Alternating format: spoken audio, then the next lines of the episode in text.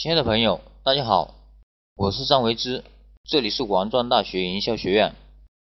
今天我要给大家聊的是阿猫子的先生倍增利润的秘密。他是怎样在六个月内把他的营业额从一千二百英镑每星期增加到超过两千五百英镑？下面我们来看一下他的原话。我是怎样在六个月内把我的营业额从一千二百英镑每星期增加到超过两千五百英镑？我做了什么，让我在六个月内把营业额从一千二百英镑每星期增加到超过两千五百英镑？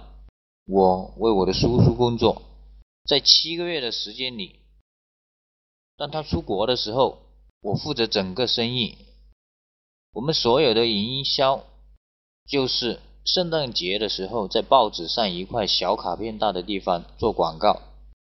我们不会整年去做广告，因为这样效果不好。经过再三考虑，我要说的话违反逻辑。我们也会上发传单，这样会带来些新顾客。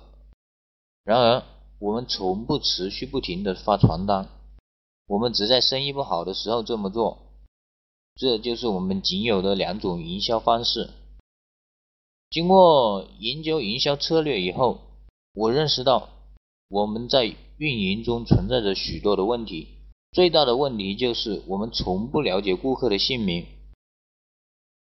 对于常客，我们只知道他们的姓名，这意味着我们对顾客无法做任何事情，因为我们不知道我们为谁服务。不知道我们有多少顾客，我们也从未计算过每每个顾客的价值。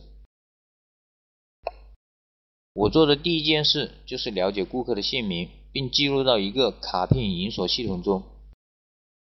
在分析过我们的行业后，我认识到我们可以轻易的了解约百分之五十的顾客的姓名，这包括了留下姓名、地址和电话叫餐的顾客。其他一半需要一些创造性来了解姓名。我从一个朋友处借了个主意，他有一本顾客手册，记录了他酒店的顾客。我把这本手册里用在外卖饭菜时。我在柜台前有一本顾客手册，记录了顾客的姓名、地址、电话。并注明他对外卖饭菜的意见。我们给顾客的优惠是：所有手册中的顾客在将来会收到特别的邀请。在得到姓名后，发展生意就很简单了。首先，我会给名单上的每一位顾客发一封感谢信，然后给他一个便条，写上本周的特色菜式以及今后五个月的每周菜单。首先给五十名顾客试用一下，以免浪费钱。结果会为自己说话的，我们的营业额翻了一番。我学到的最重要的一点是，我们必须提出问题，问一下还有更好的办法吗？你必须思考并记录每一件事，例如你有多少顾客，他们是谁，愿意尝试事物，即使。可能失败。确保你与顾客经常接触，否则他们会忘记你。我现在不再为我的叔叔工作了。事实上，我正在开展自己的事业。但所有的这些事实都是真的。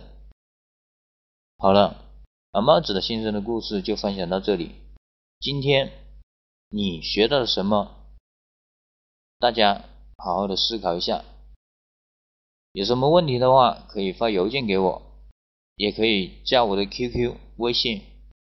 我们下次见，拜拜。